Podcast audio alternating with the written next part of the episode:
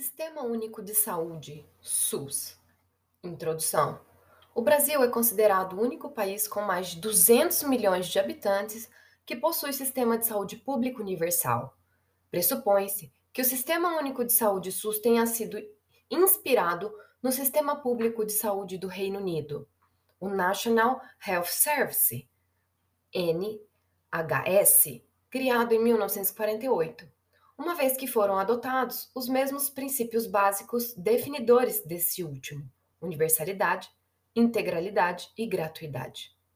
O SUS foi instituído pela Constituição Federal de 1988 em seu artigo 196, como forma de efetivar a saúde como um direito de todos e dever do Estado, e está regulado pela Lei 8080 de 90, a qual operacionaliza o atendimento público da saúde. Dessa forma, com o advento do SUS, toda a população brasileira passou a ter direito à saúde universal e gratuita, financiada com recursos provenientes dos orçamentos da União, dos estados, do Distrito Federal e dos municípios. É importante ressaltar, no entanto, que as conquistas no âmbito da saúde, bem como a implementação do SUS no Brasil, ocorreram somente após diversos anos de existência de um modelo de saúde biomédico hegemônico, sendo ele excludente, hospitalocêntrico e com foco na doença. A saúde pública era considerada precária e caracterizada quase que exclusivamente pelo baixo investimento à promoção de saúde e prevenção às doenças da população. Dessa forma, diante do descontentamento e reivindicações de grande parcela da população, estudiosos, algumas vertentes políticas, profissionais e estudantes da área de saúde, iniciou-se o movimento da reforma sanitária, que foi de extrema importância para as conquistas no setor de saúde e teve como seu marco histórico a oitava Conferência Nacional de Saúde ocorrida em 1986. O SUS é constituído pela conjugação de ações e serviços de promoção, proteção e recuperação da saúde, executados pelos entes federativos, de forma direta ou indireta, mediante a participação complementar da iniciativa privada, sendo organizado de forma regionalizada e hierarquizada. Para compreender o SUS, vamos primeiro entender o que é um sistema. Um sistema é um conjunto de elementos interrelacionados que interagem para desempenhar uma função determinada. No caso do SUS, esse sistema visa oferecer cuidados de saúde à população, preventivos, curativos, de reabilitação e de promoção da saúde. Pode-se considerar como partes deste sistema os recursos financeiros, os recursos humanos, a infraestrutura física, os equipamentos, a assistência à saúde e o ensino. Não existe um elemento principal. Eles são interrelacionados e nenhum deles pode existir sem o outro. Os recursos financeiros dizem respeito ao financiamento do sistema. Sem esses recursos, os prédios para abrigar os, os serviços não são construídos, os insumos não são comprados, pessoas não são contratadas. Recursos financeiros isoladamente não significam nada. Eles devem ter uma aplicação. Eles advêm primordialmente do pagamento de impostos pela sociedade. Os recursos humanos são distribuídos em equipes, não somente equipes de profissionais com formação em saúde, pois nenhum serviço funciona somente com esses profissionais, demandando pessoal da limpeza, recepção, gestão e etc. A infraestrutura física e de equipamentos é necessária para alocar os profissionais e os usuários do serviço em locais adequados para a assistência ser prestada a assistência à saúde, ensino e pesquisa são eixos fundamentais que orientam os serviços do SUS. O ensino e a pesquisa desenvolvem profissionais e técnicas de cuidados cada vez mais qualificados para prestar a assistência direta. Quando um acontece sem o outro, a assistência perde qualidade e o ensino e a pesquisa se distanciam dos problemas reais da prática. É importante dizer que o sistema de saúde privado como todos os seus convênios, e esses com seus hospitais ambulatórios, também faz parte do SUS e é chamado sistema suplementar. Esse sistema é regulado pela Agência Nacional de Saúde Suplementar, órgão ligado ao Ministério da Saúde. A seguir será apresentado um breve resumo dos marcos históricos que precederam a criação e implementação do Sistema Único de Saúde. Histórico das políticas de saúde. A política pública de saúde antes do SUS. Até o surgimento do SUS, a atuação do Ministério da Saúde, instituído pela Lei de 1953, junto com o apoio dos estados e municípios, dava-se quase que exclusivamente na área de promoção de saúde e prevenção de doenças, ações estas dirigidas à população beneficiária sem qualquer tipo de discriminação. No âmbito de assistencialismo, suas ações eram desenvolvidas por meio de alguns poucos hospitais especializados nas áreas de psiquiatria e tuberculose, voltados apenas à parcela da população definida como indigente, pré-cidadãos, que eram aqueles que não tinham nenhum direito garantido através de vínculo trabalhista. No entanto, a grande participação do poder público na assistência à saúde acontecia através do Instituto Nacional da Previdência Social, INPS, criado em 66, substituindo as caixas de aposentadorias e pensões CAPS e posteriormente institutos de aposentadorias e pensões IAPS, que marcaram o início da Previdência Social brasileira. Em 1970, a criação do Sistema Nacional da Previdência e Assistência Social, SIMPAS, houve uma reestruturação da política interna do Ministério da Previdência e o INPS foi subdividido, surgindo então o Instituto Nacional de Assistência Médica da Previdência Social, INAMPS, que passou a ser o órgão responsável pela assistência à saúde na esfera da Previdência. A assistência à saúde prestada inicialmente por Caixa de Aposentadorias e Pensões e Institutos de Aposentadorias e Pensões, seguida pelo INPS e posteriormente pelo INAMPS, era restrita à parcela da população que contribuía com parte do seu salário na garantia desse direito, ou seja, o acesso à assistência era um privilégio do trabalhador formal, que possuía uma carteira de trabalho, ou daquele que, a partir de 1970, passou a contribuir individualmente para a Previdência, como as empregadas domésticas, os trabalhadores rurais e os autônomos. Em razão de inúmeros países ao redor do mundo apresentarem um modelo de atenção com saúde extremamente oneroso, por ser hospitalocêntrico, sentado na doença e baixos investimentos em prevenção, a Organização Mundial da Saúde e o Fundo de Emergência Internacional das Nações Unidas pela Infância, UNICEF, é, realizaram em 78 a primeira Conferência Internacional sobre Cuidados Primários de Saúde em Alma-Ata, no Cazaquistão, da União Soviética. A Conferência de Alma-Ata trouxe a discussão de que os sistemas de saúde deveriam ser organizados de forma que os serviços hospitalares de alto custo fossem utilizados em menor escala. Para tanto, foi proposta a atenção primária à saúde, a qual se baseou na instituição de serviços locais de saúde centrados nas necessidades de saúde da população e fundados numa perspectiva interdisciplinar envolvendo médicos, enfermeiros, parteiras, auxiliares e agentes comunitários, bem como a participação social na gestão e controle de suas atividades. No final dos anos 70, então, surgiu o movimento da reforma sanitária no Brasil, o qual foi caracterizado por descontentamento e reivindicações dos profissionais de saúde, acadêmicos, lideranças sindicais e populares, partidos políticos e outros. É, esse movimento surgiu com o intuito de reverter a lógica excludente da assistência à saúde, tendo como princípios universalização do direito à saúde, integralização das ações de caráter preventivo desenvolvidas pelo Ministério da Saúde e curativo de responsabilidade da Previdência, foco na promoção de saúde para que os pacientes se inserissem no sistema de saúde antes que fossem acometidos pela doença. Descentralização da gestão administrativa e financeira para os estados e municípios e participação da comunidade na gestão do sistema. Ao mesmo tempo que o movimento da reforma sanitária ganhava forças, a Previdência entrava em profunda crise decorrente da má aplicação dos recursos, do aumento dos custos dos serviços, da previdência da assistência baseada predominantemente no atendimento hospitalar, tendo foco na doença e não no contexto geral do indivíduo, e dos privilégios concedidos ao setor privado, caracterizado por grandes desvios de verbas públicas.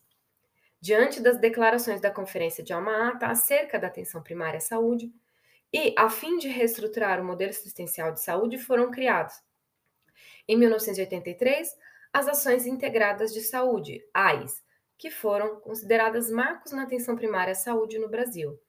As AIS foram as primeiras experiências com um sistema de saúde mais integrado e articulado entre o Ministério da Previdência e Assistência Social, o Ministério da Saúde e as Secretarias Estaduais de Saúde, promovendo a transferência financeira do governo federal para os demais entes federativos. Em 86, houve a oitava Conferência Nacional de Saúde, que representou o momento culminante da reforma sanitária, e suas deliberações foram de extrema importância para a criação e estruturação do SUS. A realização dessa conferência com resultados positivos só foi possível por causa da existência de um movimento sanitário mobilizado e articulado com um repertório de propostas divergentes ao modelo biomédico médico-assistencial somado aos quadros técnico-políticos inseridos no Ministério da Saúde e no Ministério da Previdência e Assistência Social. A princípio, o evento não restou em mudanças estruturais no sistema de saúde, pois tal questão ainda era tratada de forma técnico-acadêmica e necessitava adquirir dimensão político-social. Mesmo assim, a oitava Conferência Nacional de Saúde, que se configurou como a constituinte da saúde, foi considerada um marco histórico da política de saúde brasileira, pois pela primeira vez contava-se com a participação da comunidade dos técnicos na discussão e na política setorial. Ressaltava-se, portanto, que o relatório final, tendo como fundamento saúde como um direito de todos e dever do Estado, foi ponto de partida para a delimitação da nova política de saúde. Em 87 foi criado o precursor do SUS, denominado Sistema Unificado e Descentralizado de Saúde, SUDS, qual promoveu um avanço da política de descentralização da saúde e principalmente do orçamento, permitindo maior autonomia dos estados na propagação das atividades do setor, programação das atividades no setor, o aumento no repasse de recursos financeiros aos estados e municípios, a diminuição das transferências ao setor privado e reforço das decisões colegiadas geraram uma desconcentração do poder do NAMPS na condição de assistência à saúde e, consequentemente, a sua desestabilização. O Sistema Único de Saúde. Na Constituição Federal de 1988, a política de saúde é inserida no contexto da Seguridade Social. De acordo com o artigo 96, a saúde passa a ser um direito de todos e dever do Estado. Com a aprovação da Lei Orgânica da Saúde 8080, o SUS passou a ser a base institucional da política pública de saúde. A referida lei, que data de 90, conforme seu artigo 1, passa a regular em todo o território nacional as ações e serviços de saúde executados isolada ou inconjuntamente com caráter permanente ou eventual por pessoas naturais ou jurídicas de direito público ou privado. Todo sistema precisa de regras para garantir seu funcionamento, e o SUS não é exceção. Ele possui princípios éticos que conduzem o sistema e as diretrizes organizacionais que ajudam a administrá-lo, permitindo que os princípios sejam colocados em prática. Os princípios doutrinários do SUS são a universalidade, caracterizada pelo acesso de todos os indivíduos aos serviços em todos os níveis de assistência, a integralidade, entendida como um conjunto articulado e contínuo das ações e serviços preventivos e curativos, individuais e coletivos, em todos os níveis de complexidade do sistema, e a equidade da assistência, prespondo o tratamento desigual para os desiguais, em que é dada prioridade aos casos que demandam maior necessidade. Cabe ressaltar que, previamente à promulgação da Constituição de 88, utilizava-se o termo igualdade em vez do termo equidade. E, posteriormente, muitos compreenderam esses termos como sinônimos, embora equidade seja o termo que figura na lei. No entanto, igualdade não deve ser confundida com equidade. É evidente que os usuários devem ser vistos pelo sistema de forma igualitária, sem privilégios quanto à sua necessidade. É importante, sobretudo, destacar que o princípio da equidade refere-se ao respaldo, oferecido à população, que leva em consideração as suas prioridades por meio da análise da vulnerabilidade de cada caso. A equidade tem como objetivo diminuir as diferenças sociais, proporcionando atendimento desigual para necessidades desiguais, visando o princípio da justiça social. Já entre os princípios organizacionais ou diretrizes do SUS, destacam-se a hierarquização dos serviços prestados, variando entre aqueles que demandam baixa densidade tecnológica, atenção básica, média densidade tecnológica, atenção secundária, e alta densidade tecnológica, atenção terciária. Regionalização dos serviços, que está relacionada à organização dos serviços por localização geográfica, de modo que todos os níveis de assistência sejam disponíveis aos usuários do SUS, mesmo que em municípios ou estados diferentes. Descentralização político-administrativa dos serviços, que consiste em redistribuir poder e responsabilidades entre os três entes federativos, federação, estados e municípios, com ênfase na descentralização dos serviços para os municípios, a fim de prestar serviços com maior qualidade e garantir o controle e a fiscalização por parte dos cidadãos. Participação da comunidade na gestão do sistema, através dos conselhos e conferências da saúde, com o objetivo de formular estratégias, controlar e avaliar a execução da política de saúde. Resolutibilidade, a qual pressupõe que o serviço e os profissionais de saúde devem estar capacitados a enfrentar e resolver os problemas até o nível de sua competência. Complementaridade do setor privado, que garante a participação da iniciativa privada no SUS de forma complementar, com preferência para entidades filantrópicas e entidades sem fins lucrativos. Os princípios doutrinários e organizacionais do SUS são regulados pela Lei Orgânica da Saúde 8080, tão importante quanto ela foi a aprovação da Lei 8142, 8142, que discorre sobre as conferências e conselhos de saúde, os quais garantem a participação popular no sistema, fortalecendo a democracia e possibilitando que o próprio usuário entenda melhor o processo de saúde e doença. Além disso, a lei trata também da alocação de recursos do Fundo Nacional de Saúde, bem como do repasse de forma regular e automática para municípios, estados e Distrito Federal, com a finalidade de reorientar o processo de descentralização, explicitando as competências e responsabilidades de cada esfera do governo estabelecendo as condições necessárias para que estados e municípios possam assumir novas posições no processo de implantação do SUS, foram criadas as normas operacionais básicas, as NOB. Foram editadas pelo Ministério da Saúde quatro NOB, na década de 90, a NOB 91, NOB 92, NOB 93 e NOB 96. Posteriormente, a NOB foi substituída pela Norma Operacional de Assistência à Saúde NOAS, que teve duas edições, a NOAS de 2001 e a NOAS de 2002.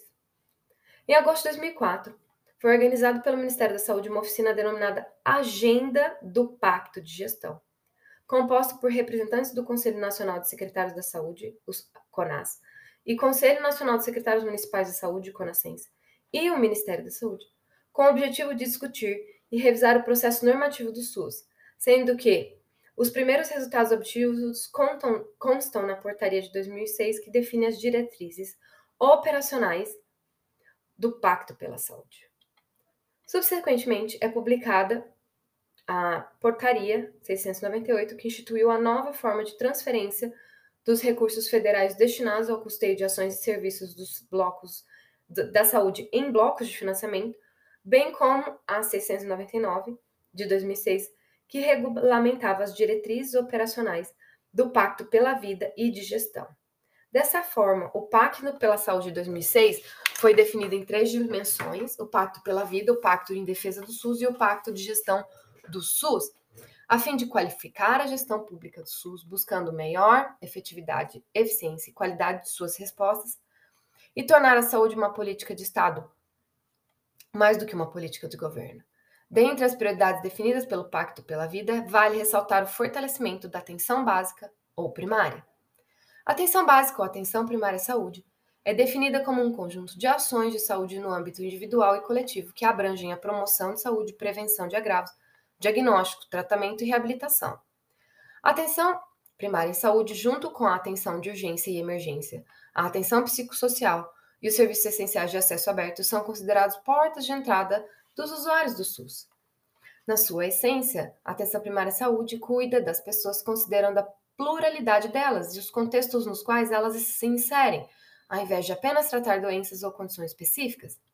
Estima-se que essa esfera que oferta atendimento abrangente, acessível e baseado na comunidade, possibilita resolver 80 a 90% das necessidades e de problemas de saúde de um indivíduo ao longo de sua vida. Isso inclui um espectro de serviços que vão desde promoção de saúde e prevenção até controle de doenças crônicas e cuidados paliativos, considerando os determinantes sociais, econômicos, ambientais e comerciais da saúde, que geralmente estão além do setor da saúde.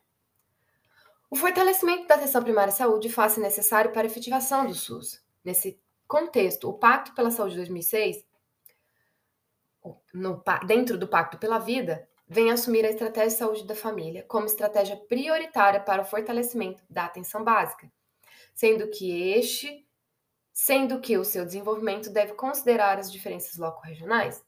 Na concepção teórica, a estratégia de saúde da família os conceitos da universalidade e integralidade tornam-se concretos, auxiliando a rede básica de saúde na diminuição do fluxo dos usuários para atenção complexa, média e alta complexidade. Quanto aos investimentos e ao custeio do SUS, esses são planejados de acordo com os recursos das três esferas do governo. Lei 8080, na esfera federal, os recursos financeiros do SUS provêm do orçamento da Seguridade Social e de outros orçamentos da União, além de outras fontes administradas pelo Ministério da Saúde por meio do Fundo Nacional da Saúde. Esses recursos são então divididos em duas partes, uma das quais é retida para investimento e custeio das ações federais, e a outra é repassada às secretarias de saúde estaduais e municipais, de acordo com análise sobre critérios relacionados aos perfis demográfico e epidemiológico da região da população a ser coberta. Nesse processo, a criação de fundos de saúde nacional, estadual e municipal é muito importante, uma vez que assegura que os recursos de saúde sejam regidos pelo setor de saúde e não apenas pelas secretarias da Fazenda em caixa único estadual ou municipal sobre o qual a saúde tem pouco acesso.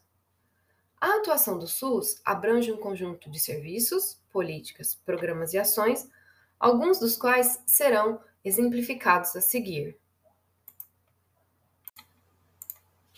Programa Nacional de Imunização. Coordena as atividades de imunizações desenvolvidas rotineiramente na rede de serviços, com diretrizes pautadas na experiência da Fundação de Serviços de Saúde Pública. A erradicação da varíola em 73 e da poliomielite em 94 garantiu ao Brasil o certificado de erradicação da doença pela Organização Mundial de Saúde, OMS, a utilização de vacinas contra essas duas doenças projetou o país como pioneiro no planejamento e desenvolvimento de campanhas de vacinação em massa. As metas mais recentes contemplam a erradicação do sarampo, eliminação do tétano neonatal e controle da pandemia de Covid-19. Programa Nacional de Doenças Sexualmente Transmitíveis e AIDS. O Brasil tem se destacado nas ações relativas à AIDS por articular redução de preços de medicamentos e fortalecer a indústria nacional para a produção de drogas, exames diagnósticos e outros insumos. Política Nacional de Assistência Farmacêutica. A política atua em diversas faces, sendo 1. Um, distribuição de um conjunto de medicamentos listados pelo Ministério da Saúde, a Relação Nacional de Medicamentos Essenciais, RENAME. 2 fármacos de controle de doenças de caráter transmissível e de alto impacto na saúde da população, como as DST-AIDS, tuberculose, hanseníase, malária, distribuição de imunobiológicos e insumos de coagulopatias e hemoderivados. 3. Avaliação da necessidade e incorporação de novos medicamentos. 4. Induzir o desenvolvimento tecnológico na área de fármacos e medicamentos, bem como incentivar a produção pública de medicamentos. 5. Programa que tem farmácia popular. Políticas de saúde direcionadas às crianças brasileiras. Estas políticas têm ações: 1. Um, incentivo e qualificação da vigilância do crescimento e desenvolvimento. 2. Atenção à saúde do recém-nascido. 3. Promoção, proteção e apoio do alentamento materno. 4. Vigilância da mortalidade infantil e fetal. E 5. Prevenção de violências e promoção da cultura da paz. Política de atenção à saúde da mulher.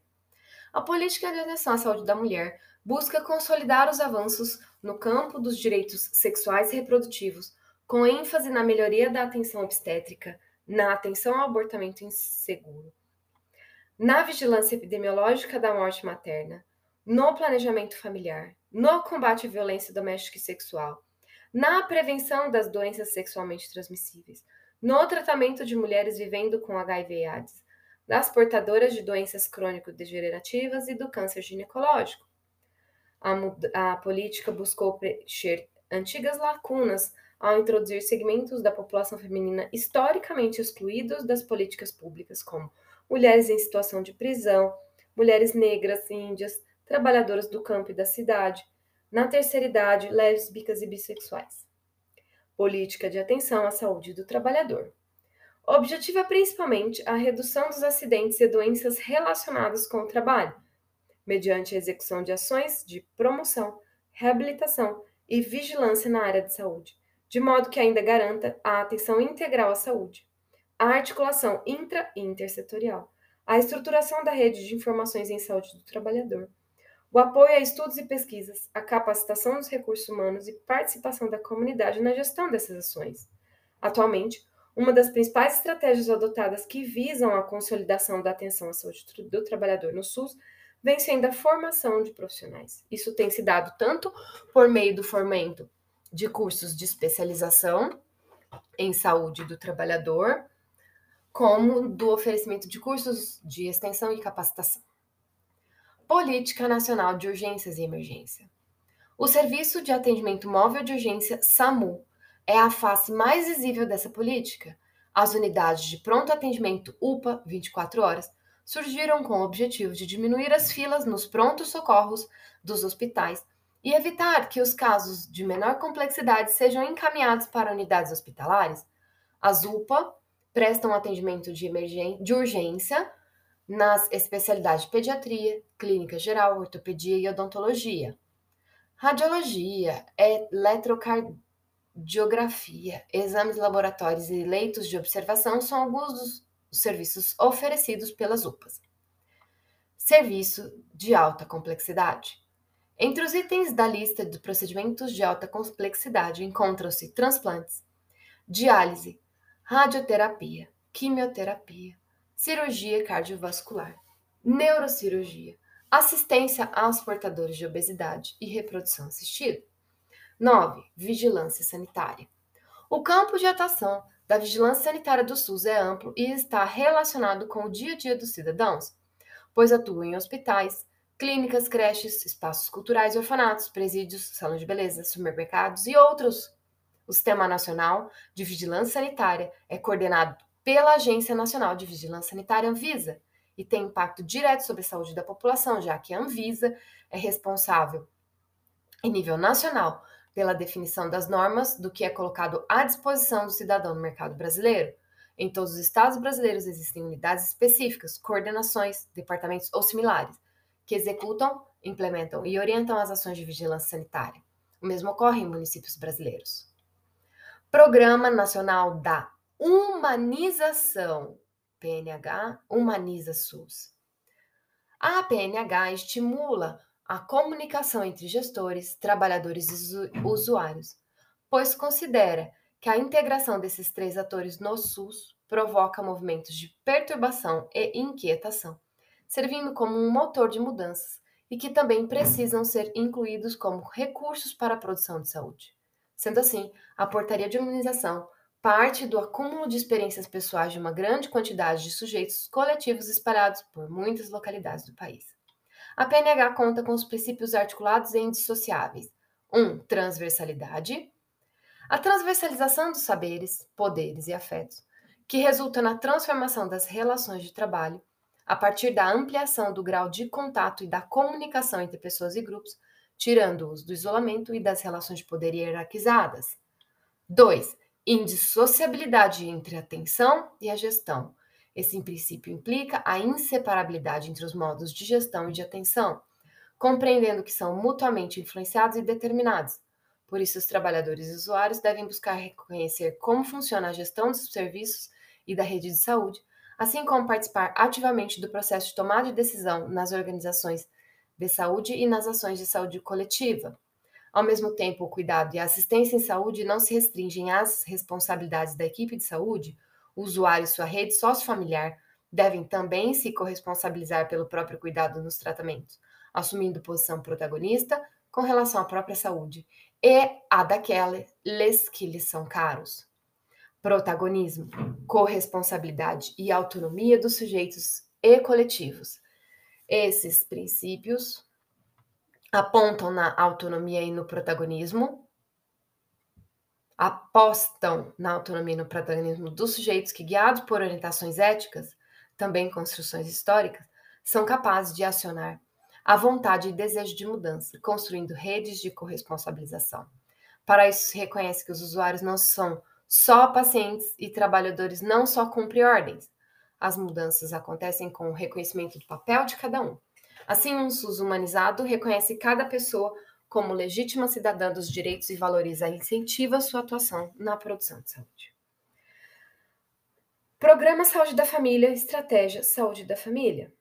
A implantação da Estratégia Saúde da Família, denominada na época Programa Saúde da Família, PSF, foi precursor da cujo precursor foi o Programa de Agentes Comunitários da Saúde, PACS, representou uma nova dinâmica de trabalho, uma nova forma de vínculo, vínculo entre os membros de uma equipe, diferenciando-se do modelo biomédico tradicional, permitindo maior diversidade das ações e busca permanente do consenso, com base na interdisciplinaridade, passou a estimular a permanente comunicação horizontal entre os membros da equipe.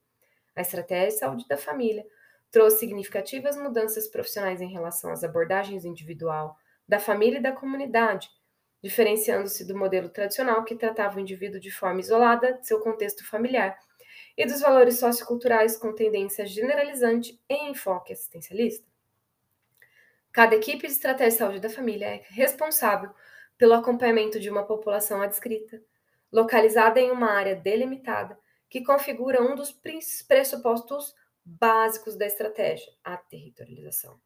Além de demarcar os limites das áreas de atuação dos serviços, a territorialização tem outras finalidades consideradas complementares, que são reconhecimento do ambiente, população e dinâmica social existente nessas áreas, e a de estabelecimento de relações horizontais com outros serviços adjacentes e verticais com centros de referência. As equipes devem ser constituídas por, no mínimo, médico generalista ou especialista em saúde da família ou médico de família e comunidade enfermeiro generalista ou especialista em saúde da família, auxiliar ou técnico de enfermagem e agentes comunitários da saúde, podendo acrescentar a essa composição, como parte da equipe multiprofissional, os profissionais da saúde bucal. Portanto, a estratégia de saúde da família permite a reflexão da valorização das famílias na agenda das políticas sociais brasileiras. Essa perspectiva é o pilar fundamental da atenção primária, tendo como objetivo expandir a atenção primária em direção inclusão de práticas preventivas, educativas e curativas. Dessa forma, aproximando-se da vida cotidiana no contexto social da população e dos grupos mais vulneráveis. A regionalização da saúde. A regionalização do SUS constitui estratégia prioritária no Ministério da Saúde, a fim de garantir o direito à saúde, reduzir desigualdades sociais e territoriais, promover a equidade e a integralidade da atenção, racionalizar os gastos e otimizar os recursos e potencializar o processo de descentralização. Dentre suas várias contribuições, é possível destacar fortalecimento da democratização através da participação comunitária, flexibilização da gestão dos serviços e seu ajuste às necessidades locais. Outro ponto fundamental seria o estabelecimento de relações mais cooperativas e solidárias para responder às demandas crescentes dos cidadãos por serviços de saúde mais resolutivos e de melhor qualidade. Nesse novo desenho operacional, as regiões de saúde são delimitações territoriais inseridas em um espaço geográfico contínuo, definidas pelos gestores municipais e estaduais de acordo com suas identidades culturais, econômicas e sociais, de redes de comunicação e infraestrutura de transporte compartilhado de território.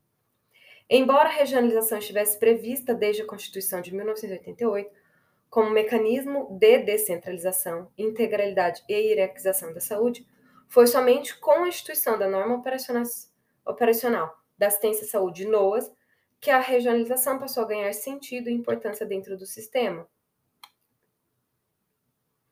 A NOAS, de 2001, regulamentou as diretrizes gerais para a organização regionalizada da assistência à saúde no Brasil, e com base em sua segunda edição NOAS de 2002, os convênios entre o Ministério da Saúde e os demais níveis de governo consideraram as prioridades assistenciais de cada estado, subdividindo em regiões e microrregiões definidas no plano diretor da regionalização da saúde. Em 2006, com o lançamento do Pacto pela Saúde, são preconizadas novas diretrizes para a regionalização do sistema, com base em um fortalecimento da pactuação política entre os entes federados, sobretudo na esfera municipal e na diversidade econômica, cultural e social das regiões do país para a redefinição das regiões de saúde. Dessa forma, o Pacto pela Saúde passou a representar um novo momento para a regionalização da saúde, rompendo com as normas anteriores e possibilitando a incorporação de diferentes conteúdos do território nesse processo.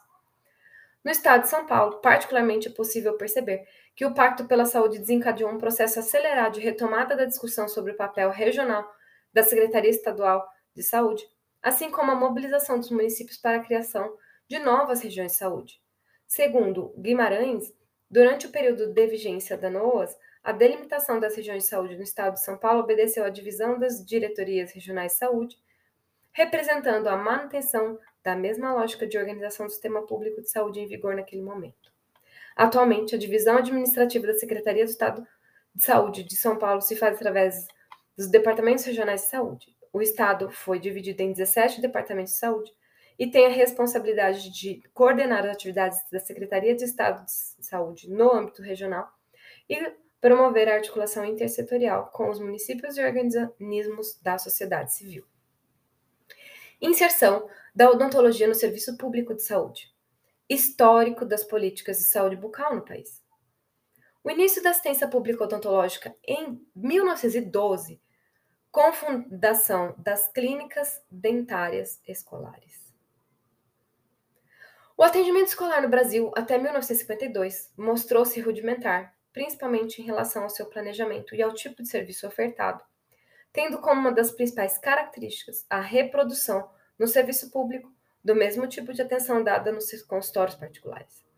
A partir de então, o Serviço Especial de Saúde Públicas é, implementou os primeiros programas de odontologia sanitária, tendo como alvo principal a população em idade escolar, considerada epidemiologicamente mais vulnerável e, ao mesmo tempo, mais sensível às intervenções de saúde pública. A principal ferramenta teórica utilizada na odontologia sanitária para diagnosticar e tratar os problemas de saúde bucal na comunidade foi denominado sistema incremental, pactuado. Conceituado por Pinto como método de trabalho que visa ao completo atendimento dental de uma população dada eliminando suas necessidades acumuladas posteriormente, mantendo-as sob controle segundo critérios de prioridade, quantidade e problemas. Prevendo uma ação horizontal por meio de um programa preventivo, o qual controla a incidência de problemas, e uma ação vertical por meio de um programa curativo solucionando os problemas prevalentes. Paralelamente, um programa educativo fornece apoio a essas ações. O sistema incremental foi o modelo hegemônico na área odontológica a partir de 50 e perdurou até os anos 80. O sistema incremental resume-se em um programa intensivo e curativo, amparado em pobre metodologia preventiva e educativa, que tenta resolver em curto espaço de tempo problemas acumulados em uma pequena parcela populacional. Sistema incremental tinha como foco os procedimentos curativos, pois acreditava que ao realizar as restaurações das lesões cariadas de grande parcela das crianças escolares, essas se tornariam adultos livres de cárie e reduziriam a prevalência da doença. Entretanto, o avanço nos conhecimentos da cardiologia permitiu compreendermos que o sucesso na abordagem da doença cárie só é alcançado quando os determinantes da doença são considerados. Dessa forma, ao negligenciar as ações preventivas e não compreender as particularidades das crianças quanto ao acesso à escova dental, fio dental, dentifrício com flúor, flúor na água de abastecimento e, acima de tudo, informação sobre higienização e alimentação adequada, o sistema incremental se mostrou ineficiente em diminuir a prevalência da doença. Os novos conhecimentos sobre a prevenção e controle da cárie, somados à discussão acerca da precariedade do atendimento odontológico no setor público e aos resultados epidemiológicos insatisfatórios em todo o Brasil, possibilitaram o surgimento de novos programas, como a odontologia integral. Esse programa também foi chamado Sistema Incremental Modificado e enfatizava a prevenção. Reconhecia a cárie como doença infecto-contagiosa, instituía o retorno programado para manutenção preventiva e valorizava o contexto da equipe odontológica, formada pelo cirurgião dentista, pelo técnico de higiene dentária e pelo auxiliar de consultório. Diante das críticas ao sistema incremental, surge, em 80, o programa de inversão da atenção. Contrariando as ações curativas do incremental, a odontologia integral, ao descentralizar a ação curativa clássica, buscando adequar o meio bucal para a eficácia dos métodos preventivos, ou seja, somente após o controle da doença, o tratamento restaurador definitivo, reabilitação oral e ampliação da cobertura populacional seriam realizados. Apesar do programa de inversão da atenção ser contrário ao tratamento cirúrgico restaurador, praticado amplamente no modelo incremental, existem críticas quanto à sua abrangência, visto que, mais uma vez, as escolas e creches foram alvos do atendimento odontológico, sendo, portanto, um modelo excludente. Outro modelo, o modelo de atenção precoce, deu ênfase ao cuidado da clientela com idades inferior a 6 anos, o qual havia sido negligenciada até é, desde a década de 50 em virtude da força do modelo incremental. O modelo de atenção precoce introduziu uma nova mentalidade junto à população e profissionais de saúde sobre a importância da prevenção, ainda na dentição decídua. Nesse contexto surge a odontologia para bebês e ações voltadas para gestante. Em 2000, o Instituto Brasileiro de Geografia e Estatística IBGE publicou os dados da Pesquisa Nacional por Amostra de Domicílios, PNAD, os quais indicavam que quase 20% da população brasileira nunca havia ido ao dentista. Diante de longo processo de discussões que envolvia as entidades odontológicas e preocupantes dados da PNAD, o governo da época possibilitou a inserção da equipe de saúde bucal no programa de saúde da família. A inclusão da saúde bucal na estratégia de saúde da família se deu pela portaria de 2000 é, mas operacionalmente só, somente em 2001 foram regulamentadas as normas e diretrizes da inclusão das equipes de saúde bucal nas de duas modalidades na estratégia de saúde da família. Modalidade 1, composta por um dentista e um auxiliar, e modalidade 2, composta por um dentista, um auxiliar de saúde bucal e um técnico de higiene bucal. Tomando os princípios do SUS como eixos fundamentais, surge a possibilidade de reorganizar as ações de saúde bucal, favorecendo a inclusão dos adultos e outras faixas etárias.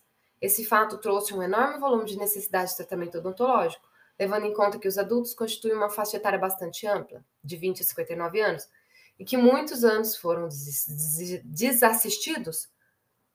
Vale ressaltar ainda que, diante da transição demográfica, os idosos constituem o segmento de população brasileira que mais cresce, sob o ponto de vista epidemiológico, a condição de saúde bucal desse grupo em diversos países é precária.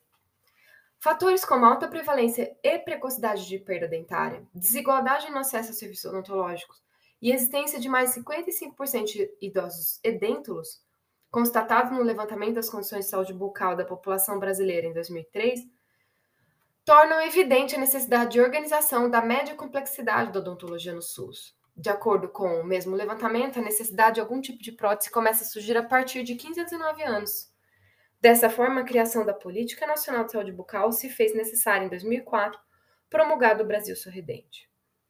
Brasil Sorridente, com o objetivo de corrigir distorções na aplicação dos recursos e efetivar novas ações para a garantia da ampliação do acesso e qualificação da atenção dentro dos serviços ofertados pelo SUS, foi lançado em 2004 o Brasil Sorridente como Política Nacional de Saúde Bucal, apresentando como principais linhas de ação a viabilização da adição de flúor às estações de tratamento de águas de abastecimento público, reorganização da atenção básica, especialmente por meio da estratégia de saúde da família, e atenção especializada através da implantação dos centros de especialidades odontológicas CEL e laboratórios regionais de próteses dentárias.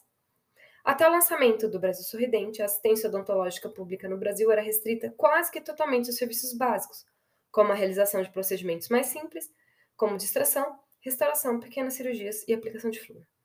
Além disso, existiu uma grande demanda reprimida e os serviços odontológicos especializados no âmbito do SUS correspondiam a não mais de 3,5% do total de procedimentos clínicos odontológicos. A oferta dos serviços de, de atenção secundária e terciária era baixa, comprometendo o estabelecimento de adequados sistemas de referência e contra-referencial de bucal. Desde a criação do Brasil Sorridente, houve um aumento da oferta do serviço de atenção básica no setor, porém a expansão da rede assistencial de atenção secundária e terciária não acompanhou esse crescimento. A inclusão social se constitui um importante diferencial da Política Nacional de Saúde Bucal em relação ao que era feito pelo setor público na odontologia previamente. O Brasil Sorridente valorizou o cuidado não apenas da criança, da gestante, daqueles que podiam pagar pelo tratamento, mas também reafirmou a importância da atenção direcionada a todos os brasileiros que utilizam rede pública. As abordagens multi e interdisciplinar das equipes de saúde são importantes para o desenvolvimento de condutas preventivas, como atividades educativas, orientação em grupo, ação coletiva de aplicação tópica de flúor em gel, escovação supervisionada, exame bucal com finalidade epidemiológica, primeira consulta odontológica programática, aplicação de selantes, aplicação tópica de flúor, evidenciação de placa, placa bacteriana, selamento provisório de cavidade, profilaxia profissional e escavação, técnica de ATR. As estratégias de promoção de saúde devem ser planejadas pela equipe de saúde bucal de forma sistematizada e seu desenvolvimento deve ser programático com avaliação longitudinal. O crescimento dos determinantes de saúde da população e, consequentemente, do próprio do processo saúde-doença é importante para a efetividade das estratégias. Ademais, considerar os aspectos referentes ao ciclo de vida é a forma de individualizar o paciente para planejamento das estratégias de saúde. Além da atenção primária, outra forte frente de atuação do Brasil Sorridente são os CELS. O tratamento oferecido nesses centros é uma continuidade do trabalho realizado pela rede de atenção básica, e, quando presentes, as equipes de saúde bucal inseridas na estratégia de saúde da família. Os CELS são unidades de saúde participantes do Cadastro Nacional de Estabelecimentos da Saúde, classificada como clínica especializada ou ambulatório de especialidade, e estão preparados para oferecer à população, no mínimo, serviço de diagnóstico bucal, com ênfase no diagnóstico e detecção de câncer, periodontia especializada, cirurgia oral menor dos tecidos moles e duros, endodontia e atendimento a portadores de necessidades especiais. De acordo com os recursos físico-estruturais, os céus podem ser classificados em tipo 1, com três cadeiras odontológicas, tipo 2, com quatro ou mais cadeiras, e tipo 3, com no mínimo sete cadeiras odontológicas. Dentre os critérios gerais de referência ao Centro de Especialidades Odontológicas, é importante destacar que devem ser encaminhados preferencialmente pacientes em tratamento nas unidades básicas de saúde, nas unidades de saúde da família ou referenciados de outros centros de especialidades ou hospitais. O encaminhamento deverá ser feito por meio de formulários de referência ou contra-referência, acompanhados ou não de exames complementares e radiografias. Após o término do tratamento, o paciente será encaminhado para a unidade de saúde de, de origem para a conclusão do tratamento e manutenção, com o formulário de contra-referência devidamente preenchido, constando a identificação do profissional, diagnóstico e tratamentos realizados. Conclusão: A Constituição de 1988 mudou o panorama brasileiro no âmbito da saúde os modelos de atenção à saúde hegemônicos, centrados na prática médica, somados à precariedade no acesso e serviços de saúde antes de 88, caracterizados por um perfil excludente, exigiram uma reforma no sistema de saúde. O Sistema Único de Saúde foi um divisor de águas na história do sistema de saúde brasileiro. Seus princípios doutrinários e organizacionais são fundamentais para garantir a promoção e prevenção, tratamento e reabilitação de todos aqueles que necessitarem. O SUS está em constante mudança e é reconhecido mundialmente pelos vários avanços que logrou, entre os quais podem ser destacados a ampliação do acesso da população, principalmente no nível da atenção básica, na atenção à saúde bucal, no atendimento às urgências, bem como a ampliação do acesso aos medicamentos de uso ambulatorial e da abertura de ações de vigilância sanitária. Cobertura de ações de vigilância sanitária alcançou considerável redução na mortalidade infantil e materna. Dispõe de efetivo programa de imunizações, bem como um programa voltado para controle de tabaco, com resultados importantes em 20 anos. O Brasil é um dos poucos países a oferecer tratamento gratuito e acompanhamento para portadores de HIV e AIDS. Além disso, mais de 70% da população utiliza serviços do SUS de forma direta, e 90% dessas pessoas avaliam o atendimento como bom ou ótimo. Apesar dos avanços, o quadro sanitário brasileiro ainda tem sido marcado pelas filas para o atendimento nas unidades de saúde, pela grande demanda aos serviços de emergência, pela demora no agendamento de exames e pelas dificuldades de acesso aos procedimentos de maior complexidade. Isso significa que, do ponto de vista da praticidade, o desafio tem sido alcançar a meta de garantir a saúde para todos os cidadãos de maneira igualitária. Então, não podemos parar por aqui. Os profissionais de saúde têm uma responsabilidade grande perante a população e ao SUS com o intuito de fortalecer o sistema. As ações curativas têm sua importância. Entretanto, a promoção de saúde e produção específica são protagonistas, com base nos princípios e sistemas do Sistema Único. Diretrizes do Sistema Único de Saúde. A Política Nacional de Saúde Bucal deve sempre ser pautada nas políticas públicas, sendo priorizada pelos dirigentes em todos os níveis federativos.